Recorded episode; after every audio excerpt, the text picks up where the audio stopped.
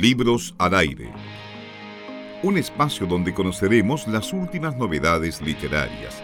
Entrevistaremos a escritores destacados, recordaremos los clásicos de siempre y mucho más.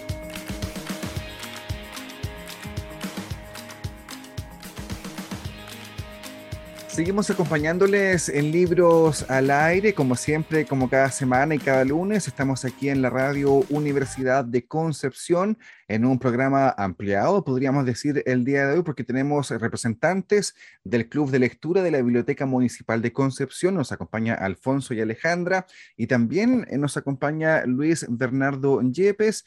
Él es eh, bibliotecario, especialista en gestión pública y también, por supuesto, ya lo hemos escuchado junto a Felipe, eh, amante de la obra de Gabriel García Márquez. Vamos a conversar justamente junto a Alfonso y Alejandra y también, como no, junto a Luis Fernando respecto de eh, estas lecturas que han tenido principalmente Alfonso y Alejandra con Felipe en el club de las obras de Gabriel García Márquez. Ya lo decíamos, estamos junto a el, club de em, lectura, ¿cierto?, de la Biblioteca Municipal de Concepción. Hablo en tercera persona, pero yo también estoy dentro. pero aquí estamos en el fondo.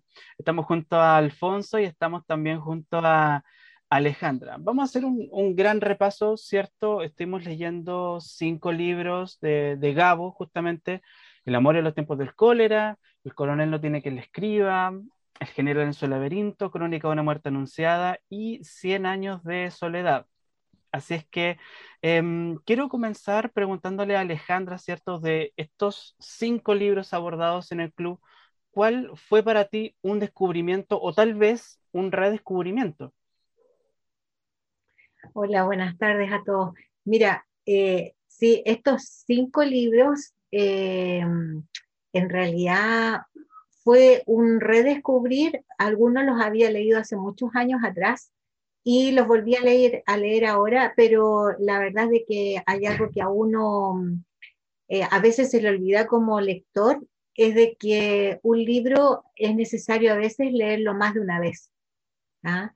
Eh, no es lo mismo leerlo a los 20, a los 15, a los 50, no es lo mismo. Y, es increíble que ese aprendizaje desgraciadamente se hace en la práctica. Te lo pueden decir todos y no lo vas a entender hasta que te toca nuevamente releer un, libro. A mí me pasó con 100 años de soledad que lo leí cuando era muy joven y estaba en el liceo y me pareció un poco disperso, no era en realidad lo que a mí en esos momentos me, me motivaba y lo leí sin dejar mayor huella. Y en cambio ahora el hecho que en el club de lectura eh, lo leímos más o menos en el orden que tú lo dijiste, Felipe, eh, terminamos con 100 años de soledad y eh, fue como cerrar un círculo, como cerrar el círculo. En realidad en 100 años de soledad encontré a los personajes de los otros libros, ¿ah? como el coronel, como este amor de de vejez, digamos, del de, amor en los tiempos del cólera, la misma, la misma locación que tuvo eh, el amor en los tiempos del cólera, que tú lo encuentras en Cien años de soledad, eh, fue, en realidad yo diría que es como mm, de estos cinco libros y todos los otros que tiene eh, García Márquez, que no los he leído, son un continuo, son un continuo en que va tomando vidas, vidas de una, una gran familia, no necesariamente sanguínea, pero que genera en realidad eh, muchas lecturas dentro de cada lectura. Así que ha sido como un redescubrir al autor y a sus libros.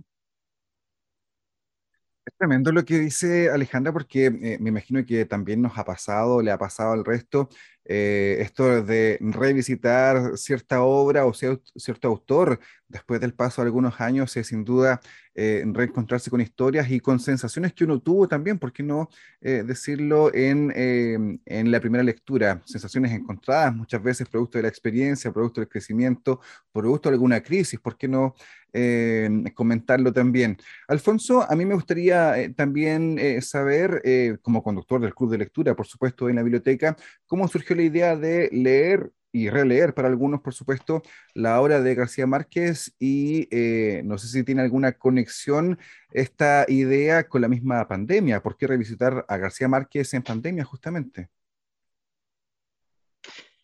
Hola Eduardo, hola a todos quienes nos están escuchando. Eh, sí, bueno, Gabriel García Márquez siempre eh, surgió dentro de las conversaciones del club de lectura, siempre es, una, un referente en, la literatura. nosotros llevamos algunos años ya en el club de lectura, entonces vamos haciendo algunos ciclos de, lectura.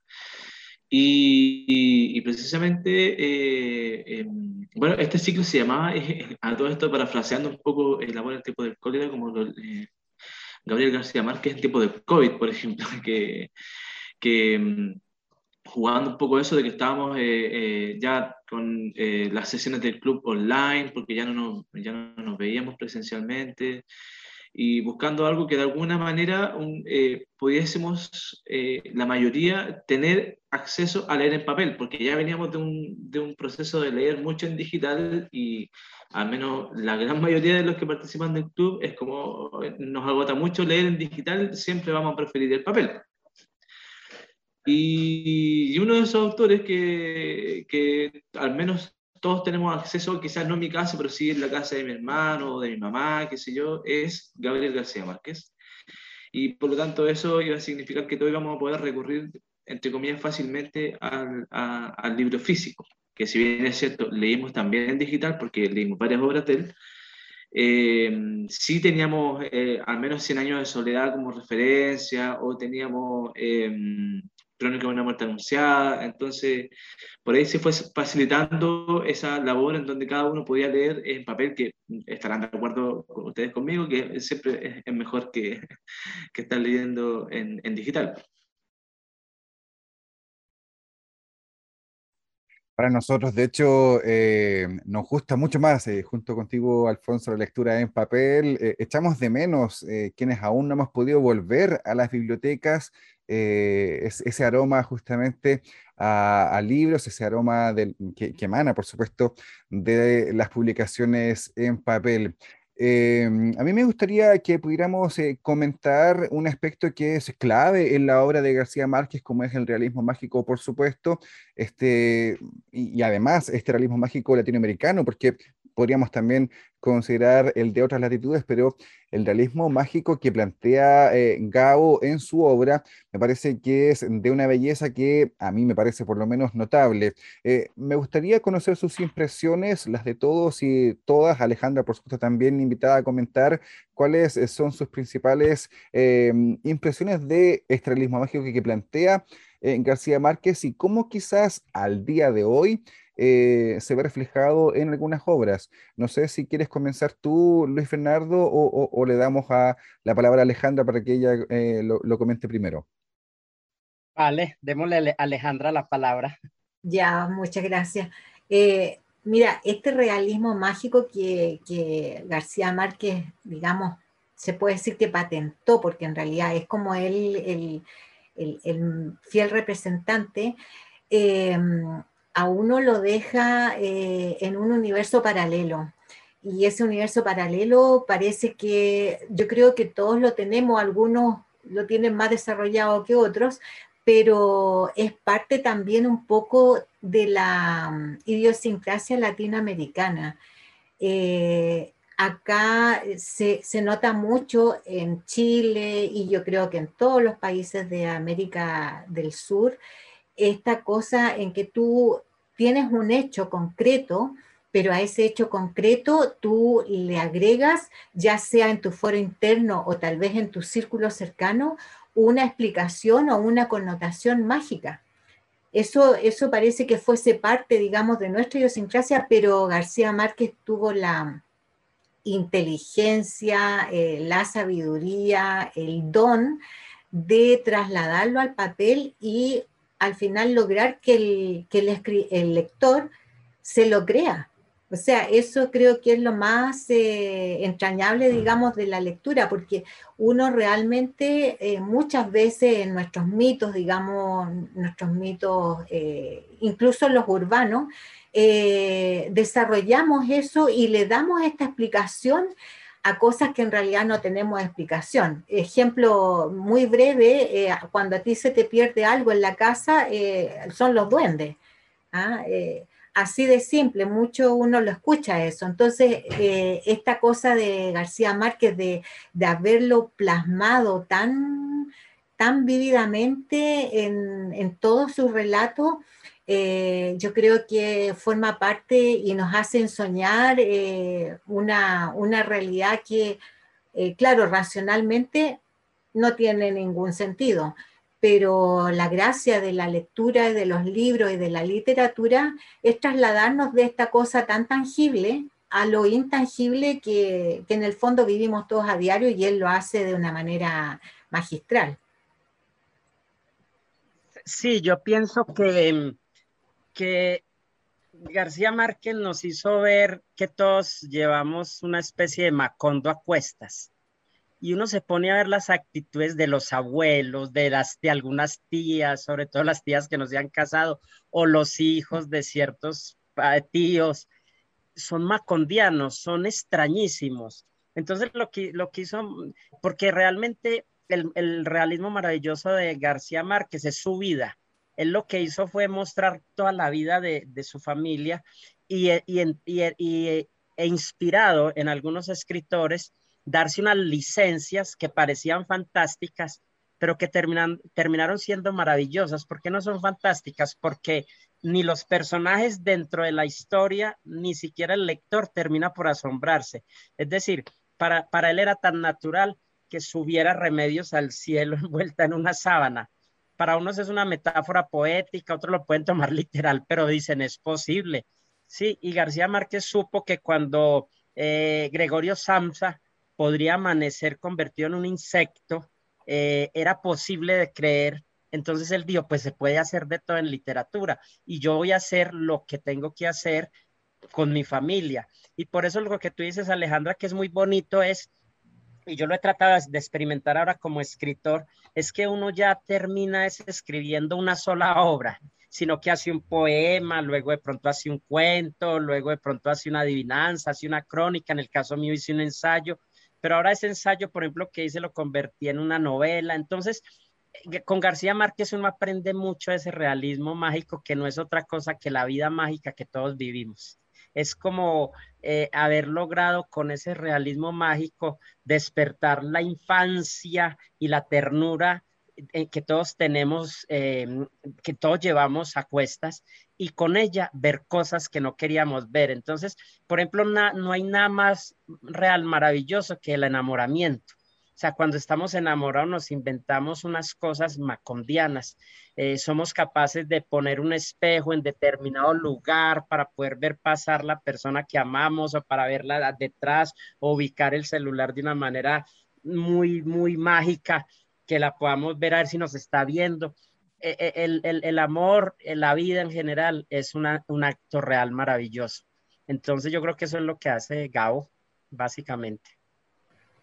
Felipe, no sé qué te parece a ti también, eh, eh, ¿cómo ves tú el legado quizás del realismo mágico, eh, sobre todo de Gabriel García Márquez, pensando en que pareciera que los escritores más nobles han intentado, como decía Luis Fernando al principio también, desmarcarse un poco de esto del realismo mágico maravilloso Claro, si tienes a, intérpretes como Gabo, es, difícil igualar además. No sé cómo ves tú también ese fenómeno en la actualidad, Felipe.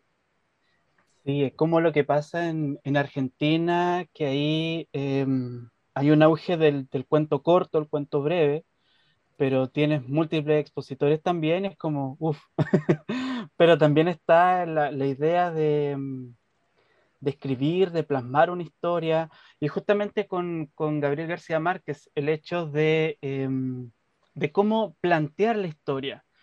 tal vez esa es como la, con la sensación con la que me quedo, el hecho de que todo, todas las historias en el fondo que todos conocemos perfectamente podrían ser escritas, tienen el suficiente sustento para ser contadas, para ser narradas, pero hay una técnica, hay una fórmula.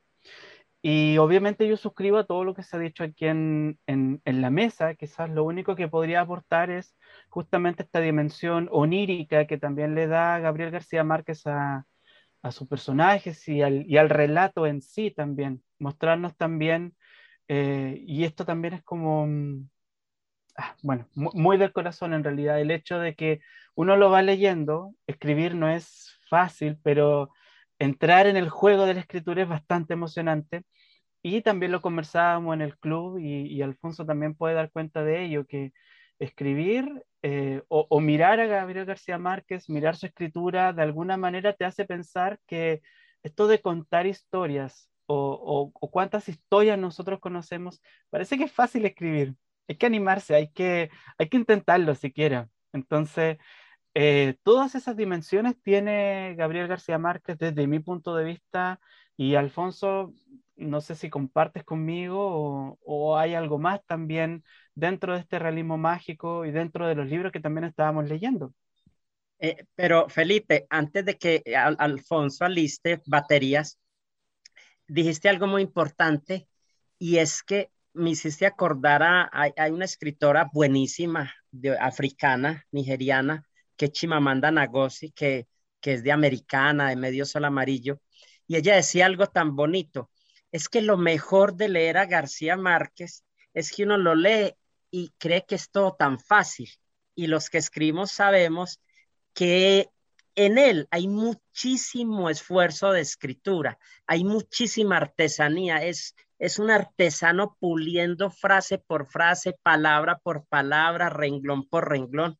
Es de esos noveles como las, los grandes noveles que se le ganan el premio Nobel con siete libros o con cinco, porque son lo que hacen, lo hacen con un pulimiento y una entrega y una devoción al lector. Y era un tipo tremendamente mmm, generoso con, con sus amigos, que les entrega, un genio de esos entregándole la obra a otros para que le digan qué van a hacer y, qué, y, y, y cómo les parece y si les gustó. Y la anécdota de 100 años de soledad es maravillosa porque cuando él se las manda a los amigos, lo, lo, la manda con una notica. Uy, boté el tapón, hice algo increíble. O sea, él mismo como lector, ya no se puso como escritor, sino como lector. ¿Cómo sería maravillosa la obra que él mismo se asombró de su propia obra? Que eso no lo hacen los grandes artistas. Los grandes artistas siempre desconfían de su, de su obra y, y, creen que no es lo máximo. Pero ¿cómo sería él cuando se vio ante eso? que dijo, boté el tapón. Claro, la llevaba trabajando años y años en la cabeza. Entonces eso es muy importante de la rigurosidad de la escritura, del oficio, del pulimiento palabra por palabra. Todas las palabras son muy escogidas, renglón por renglón. Recuerden que él trabajaba con el diccionario de la Real Academia a un lado y el de María Molinera al otro. Y, y, y, y, el de sinónimos al frente. Entonces él trabaja con los tres diccionarios ahí y con una eh, muy enciclopédico porque todos los personajes los investiga y los hechos. Si hay algo de medicina llamado un médico, recordemos además que no estaba internet, ¿no? Entonces es muy bello esa rigurosidad como, como escritor en él. Recuerden, antes de darle la palabra a Alfonso, que está esta belleza del libro, que, que, no se lo pueden perder para cerrar el club, por lo menos Gao y Mercedes, una despedida, el libro de Rodrigo García, muy conmovedor. Hay unas cosas que, wow, uno termina así, llorando. Lo tengo que decir porque estamos en la radio, ¿no? Bueno, gracias Luis Bernardo por, por esa última recomendación eh, eh, de, del libro. Eh, vamos a tenerlo ahí Gao y Mercedes, ¿no? Una despedida. Vamos a ver eh, cómo nos va con eso. También, eh, si bien es cierto, nosotros estamos ya cerrando el ciclo de lectura, siempre hay gente que queda ahí con la latencia de, de que hay algo que, que, me gustaría investigar un poco más, que me gustaría conocer un poco más al autor, así es que vamos a ver si es que podemos eh, acceder a ese texto también. Por suerte tenemos Biblioteca Pública Digital, donde hay una variedad impresionante de, de textos disponibles para la para la gente de manera gratuita también. Oye, y nada, bueno, eh, si, si, bien es cierto lo que, todo lo que señalan eh, eh, es real y a nosotros nos pasó de alguna u otra manera a, los, a los cluberos em, y cluberas que estuvieron participando en este ciclo y que se fue enriqueciendo la conversación a medida que íbamos avanzando en los diversos textos, em, porque, como decía Alejandra, ¿no? Eh, había, un, había un encantamiento, había un, una entrada en este juego, sobre todo, eh, por ejemplo, en Cien años de soledad, que, fue que es el libro, de alguna manera, emblema de Gabriel García Márquez, eh, el mayormente conocido, y, y en donde el realismo mágico se ve, pero en su esplendor. Y que cada uno de nosotros fue, eh, si bien es cierto, me parece que la mayoría ya lo había leído, creo que Soledad era la única que no, que no había leído ese libro. Y, fue eh, interiorizándose, eh, ingresando a esas páginas, pero completamente entregados a estas, a estas situaciones que, leídos quizás con alguien que no tiene la habilidad o la destreza que tenía Gabriel García Márquez para escribir, podrían sonar muy inverosímiles, ¿no? Pero es tal la calidad de la, de la escritura, está la calidad de, de, su, de su literatura que uno entra y uno va eh, como en una historia que va increciendo y que, y que en definitiva se va ampliando este árbol genealógico en donde, eh, si bien es cierto, alguna u otra persona podría despistarse un poquito, pero por, por la cantidad de, de, generaciones que significan, ¿no?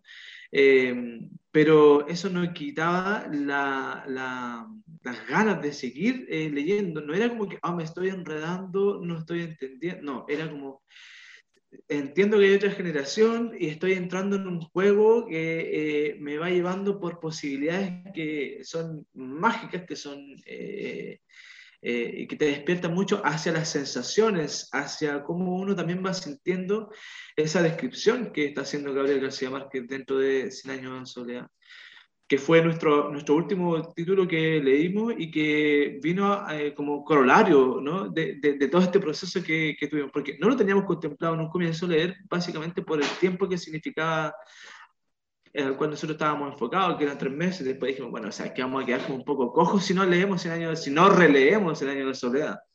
Y como que los demás dijeron sí, y ya, ok, leámoslo entonces. Y creo que fue muy buen eh, cierre ese ciclo. A lo mejor con el libro que nos está recomendando Luis Bernardo sería como así, el éxtasis de Gabriel García Márquez para, como, como para terminar.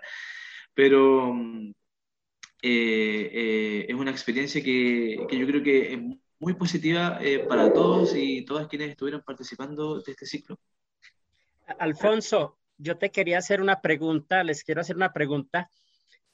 Aproximaron un ranking de cuál de todos, yo suelo hacer eso a fin de, de sesiones o de mes cuando es un autor, bueno, de estos dos meses, ¿cuáles nos gustó más? De García Márquez ¿cuáles vieron que como que era menor? Obviamente todos son muy bien, pero ¿cuál gana y cuál pierde? ¿Cómo queda eso? En puntos. Sí, sí claro. Eh, nosotros igual hicimos ese ejercicio, obviamente, y yo diría que eh, tuvo un, muy buen eh, ranking. En el muy buen en el ranking estuvo, bueno, ahí el coronel no tiene que le escriba y 100 años de soledad.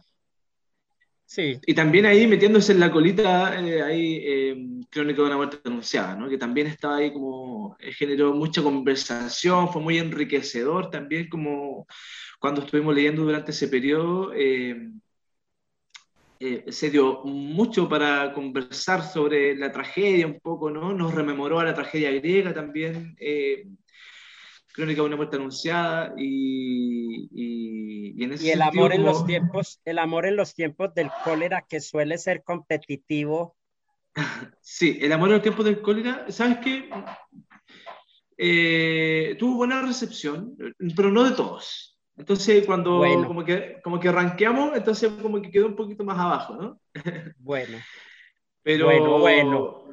Alejandra tiene algo que decir. sí Alejandra dilo para, para ver si está pasando lo que pasó en otro club, que los más jóvenes no, no, no, conectaron mucho con el amor en los tiempos del cólera y, y viene un fenómeno que vamos a tener que estudiar.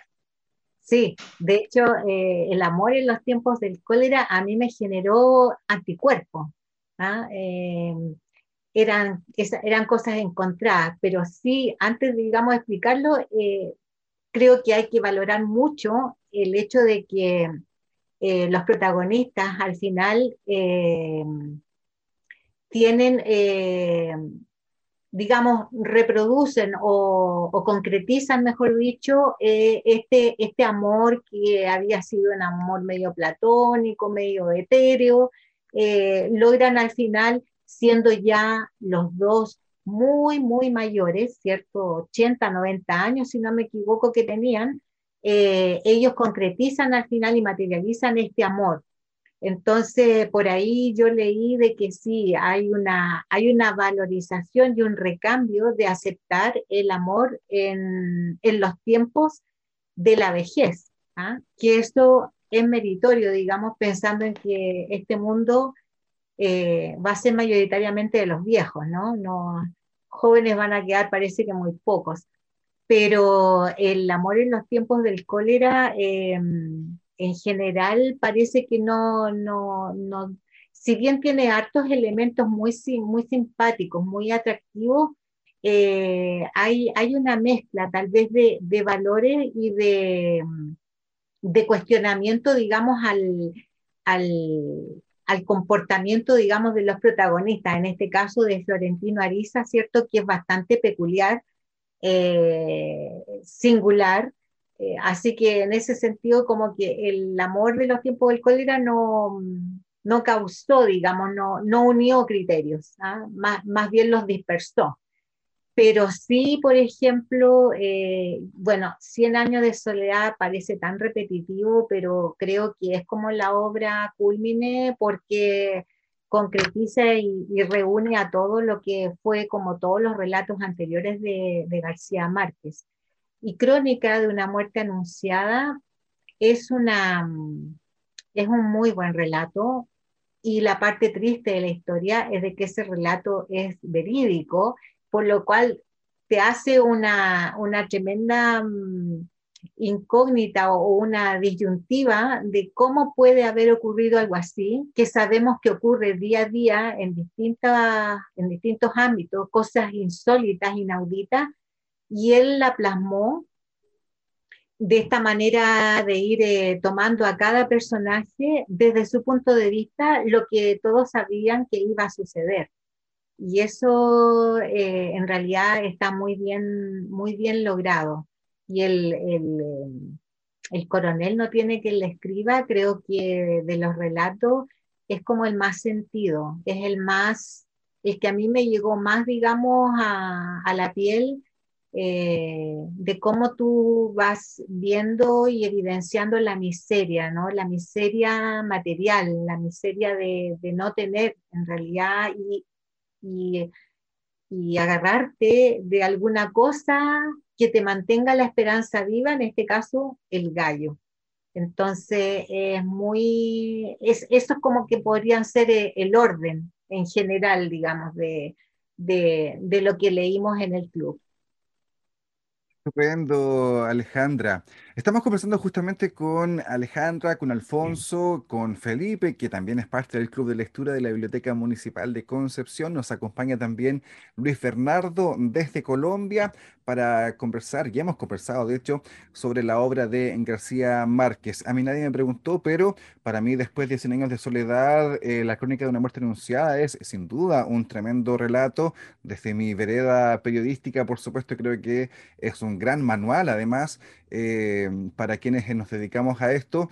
Eh, no alcanzamos por tiempo a abordar esta faceta de Gabo, una, faceta que eh, por supuesto también es muy crítica y, sirve mucho también para seguir trabajando el día de hoy. A mí me gustaría hacer una última pregunta para ir cerrando esta conversación. Luis Fernando, Alfonso, principalmente, lo decíamos hace un ratito, Luis Fernando lo comentaba, esto del realismo mágico nos lleva de alguna manera a evocar nuestras propias eh, sueños infantiles, quizás eh, cuando creíamos que todo era posible, cuando creíamos que todo podía, podía pasar y eh, a mí me queda la duda de cuál es la mejor manera de presentarle a, a las nuevas generaciones la obra de Gabriel García Márquez. em, no sé si a través de un libro en particular o de, de otra manera. No sé cómo lo ves tú, Luis Fernando y, y Alfonso principalmente. Buenísima, buenísima la pregunta, porque el, el club de lectura, digamos que es el sumum de la animación a la lectura en el mundo. Cuando tú haces un club de lectura es porque ya estás en una etapa madura de tu proyecto bibliotecario y de tus proyectos lectores. Al, al club de lectura llegan las personas que quieren desarrollar el pensamiento crítico y la autonomía en la lectura, porque ya no dependen del animador que te lea en voz alta un párrafo, un artículo, un inicio de un libro para tú enamorar, enamorarte de la lectura, sino que tú ya eres una ama de casa o un profesional empleado o un joven ansioso, yo, que, que ya es capaz de irse a su casa, comprometerse con 50 páginas e ir a un espacio y, leer esas y hablar de esas 50 páginas y al otro día o 15 días o 8 días después de otras 50. Estamos desarrollando la autonomía necesaria en América Latina, eh, tierra de, de, vasallos. Entonces es muy importante que empe empecemos a tener autonomía para hacer nuestras cosas y vamos a desarrollar criterios y capacidad de opinión y de defender nuestros nuestras ideas y nuestros sentires. Y el club de lectura permite las distintas visiones. Entonces yo considero que el club de lectura como, como estrategia de animación sería la clave. Y con García Márquez en particular, yo diría que Crónica de una muerte anunciada. Y para empezar, el cero, antes de todo, leer un cuento pedirles que se lean un cuento y conversemos que se llama El rastro de tu sangre en la nieve. Usted lee El rastro de tu sangre en la nieve de Gabo con los jóvenes y mete gol, mete, bueno, no tres, no tres porque ahora ustedes se me van a ofender conmigo. Sí, pero, pues no pero hable de goles, Luis Bernardo. No hablen de goles aquí, por Dios. No hablen de Borjas, no hablen del Díaz, no hablen de eso. Pero por lo menos van a meterle un gol muy bueno a, a, a, a la ignorancia.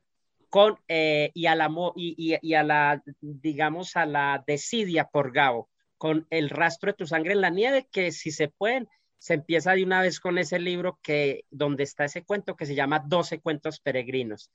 Y, y, luego Crónica de una muerte anunciada, como decía Alejandra, eh, y como dices tú, por el hecho periodístico. Inclusive hay otro texto también para leer con los jóvenes que se llama El ahogado más hermoso del mundo. Y también son muy lindas las crónicas de prensa. Si uno quiere irse metiendo despacito, selecciona unas crónicas de prensa. Por ejemplo, hay una crónica muy linda donde él habla de cómo trató de hacer un cuento infantil y no fue capaz y los hijos lo tacharon de pendejo. Entonces le tocó es hacer ese cuento y convertirlo en un hombre muy grande, en un hombre, en un señor muy viejo con unas alas enormes. Es decir, que hay que ir a esos pequeños relatos para irlos arrastrando y no ir a quemar 100 años de soledad o el amor en los tiempos del cólera, que ya nos pasó con unos jóvenes con el amor en los tiempos del cólera, que nos sorprendió terriblemente eh, porque no les hubiese gustado y por eso tenía esa inquietud. Y es claro, porque los contextos son distintos, pero los jóvenes van a entender algún día y van a amar el amor en los tiempos del cólera porque tiene pinceladas muy espectaculares y porque van a descubrir que el amor sereno después de los 40 o 50 años es bellísimo. Lo que pasa es que, claro, él mete a Florentino Ariza en una promiscuidad impresionante, como si no fuera merecedor de, de ese amor, como que estuviera sucia el alma porque tenía sucio el cuerpo y es un debate muy bacano, ético y moral. Y es muy típico de Gabo, porque Gabo maneja los temas del incesto, de la pedofilia. lo que pasa es que lo hace de una manera muy poética y uno se lo cree. Es del coronel se enamora de una niña de 13 años, pues la espera, la, pero es tan poético, sin morbo, con amor, con respeto. Entonces uno, uno, uno acepta esa escritura y la hace universal porque el mundo funciona así. Por eso trasciende. Bueno, me, estoy hablando mucho. Eh, ¿Quién sigue? bueno, em, Alfonso también, pues esta misma pregunta, ¿cómo o con qué libro presentarle a Gabo a las nuevas generaciones? Recordemos un poquito que también la biblioteca municipal está abierta y pueden acercarse a pedir este y otros ejemplares también de, de la obra de García Márquez. Así es. Por suerte ya tenemos eh, abierto para que la gente pueda acceder a las estanterías, porque en un comienzo no podían acceder a las estanterías y ahora ya pueden ir, tomar el libro, revisarlo, ojearlo. Tú sabes que uno puede hacer eso mucho rato.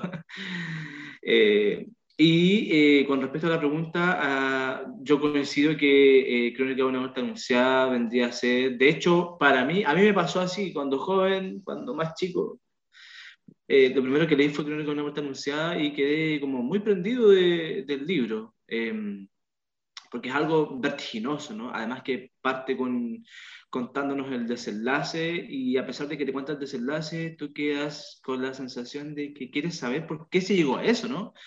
Cómo una serie de hechos desafortunados desencadenan esta, esta tragedia, ¿no? Entonces como que hay un, hay un gancho ahí espectacular de Gabriel García Márquez que te contaste el final, pero tú sabes el final y quieres saber por qué. ¿Cómo eh, Recorcholis llegó a suceder un hecho tan trágico como ese, que en la puerta de la casa, que la madre le haya cerrado, que justo no sé qué, entonces como... Eh, definitivamente yo creo que ese, ahora yo no he leído el cuento que estaba señalando Luis Bernardo Yepes, eh, así que eh, probablemente es una muy buena recomendación también de lo que está diciendo él, porque siempre es bueno empezar con algo que es más breve, quizás como para ir introduciendo, ¿no? Y la característica también de Crónica de una muerte anunciada es que es un libro que tampoco es largo, entonces se hace muy mm, de una rápida lectura. Sí, em, bueno, yo quiero tocar un libro muy, muy cortito en realidad porque mencionamos cinco libros y en el, en el top, cuando hacíamos el ranking, aparecieron tres o cuatro y quedó ahí como uno dando vuelta que era el general en su laberinto. Fue un libro que, que al menos a mí me, me costó, yo le expliqué al club que a mí me cuesta mucho como empaparme de de las historias de los militares o, este tipo de historias, aunque en el fondo a veces es el cascarón del libro, porque obviamente aquí se trata de, mm, de, la figura clásica de, de, Simón Bolívar, ¿cierto? Que está eh, mirando hacia atrás en el tiempo, eh, mirando cómo se configura todo y, y obviamente él ya como alejándose un poco de esto y alejándose de sí mismo incluso, tratando de ir observando otros, a otros, mejor dicho, que están ahí haciendo mella de la revolución. Entonces, es un libro súper, súper interesante también. Em, lo decíamos también a propósito de lo que contaba Alfonso, todos estos ejemplares están disponibles en la Biblioteca Municipal de Concepción, es cosa de que se acerquen, obviamente con todos los resguardos necesarios. Eh, la biblioteca tiene sus propios resguardos, pueden ir a tocar los libros, manosearlos, olerlos, pero obviamente los van a... Está todo protegido, eso es lo que queremos decir, y obviamente se deslizó algo que era la Biblioteca Pública Digital. Nosotros somos fans aquí de la Biblioteca Pública Digital, así es que les mandamos un saludito a, todo el equipo ahí, ¿ya? Eh, Luis Bernardo, Alfonso, Alejandra, les queremos dar las gracias por esta grandiosa conversación. Es nuestra, también nuestra forma de ir acercando a todas las personas que son eh, parte del fomento lector. Eh, Luis Bernardo, ¿qué nos estás mostrando? Cuéntanos. Perdón, una fotografía bellísima de, de Gaby Mercedes, porque a, veces se nos olvida el papel tan importante que cumplió Mercedes, su, esposa, que fue para toda la vida. Entonces quería, mm, eh, para animarles, que en la parte final del libro que, que, les estoy recomendando hay una especie de álbum fotográfico. Hay varias fotografías muy bellas que les pueden también entretener. Entonces les puede dar una idea. Era un poco, un poco eso. Y, y, que, y que mm, muy bueno que mencionaste el general en su laberinto era una especie de homenaje a Simón Bolívar, pero en los años decrépitos. Todos hemos conocido a estos superhéroes eh, en la cima y conocerlos en el ocaso es muy literario, es muy bello. Entonces, qué bueno que lo mencionaste, Felipe, porque es otro de los buenos libros que los jóvenes, si yo fuera profesor, aparte de leerle la historia de los libertadores de América Latina, les pediría, vamos a leer esto y vamos a ver la parte humana de estos, de estos individuos para que vean que se construyen también con carne y, huesos y sentimientos. Entonces, muy bien esa recomendación. Algo que creo en lo que concordamos eh, quienes estamos aquí conversando es eh, que los libros de García Márquez, la obra de García Márquez, eh, tiene muchísimas capas, es una obra muy profunda que se puede leer en varios niveles y que de hecho al releer, al revisitar, como ya hemos conversado también, se obtienen nuevas experiencias, nuevas emociones y por supuesto también nuevas sensaciones. Estamos llegando al final del programa de hoy, se nos ha pasado bastante rápido la hora. Eh, oh. queremos agradecer a Luis Fernando que nos acompaña desde Colombia, también por supuesto a Alfonso y Alejandra que están acá en Concepción, acompañándonos desde el Club de Lectura de la Biblioteca Municipal de Concepción por toda esta conversación. Les animamos a que sigan, por supuesto, leyendo, a que sigan compartiendo y esperamos, eh, Luis, eh, poder eh, conversar de forma presencial nuevamente cuando vengas de visita a Concepción. Encantado. inmediatamente, mm, ya me dirán cuándo y arranco para allá. Muchas gracias, Alejandra, también por acompañarnos. Eh, gracias, Eduardo, Felipe, por este, esta amena conversación. En realidad hay tanto que, que, descubrir, ¿cierto? En este caso de García Márquez, como dices tú, Eduardo, son capas y capas que, como la cebolla, ¿cierto? Hay que ir eh, abriendo porque hay mucho en realidad que descubrir de, este autor que, que, la verdad es que talento le sobró y lo dejó plasmado para beneficio nuestro, digamos, en estos libros, que son, eh, se puede decir que son eternos y clásicos. Muchas gracias. Alfonso, como siempre es un agrado conversar contigo y también te enviamos un abrazo a, a través de ti a todo el equipo de la biblioteca. Muchas gracias, Eduardo. Gracias por el espacio. Eh, un gusto siempre participar con, con ustedes. Para nosotros ha sido un placer conversar junto a ustedes, junto a Alfonso, junto a Luis, junto a Alejandra, por qué no decirlo también junto a Felipe, que es parte del club de lectura también. Ha sido un placer, insisto, y esperamos poder encontrarnos nuevamente en otra instancia. Libros al aire. Siempre un placer en cada libro.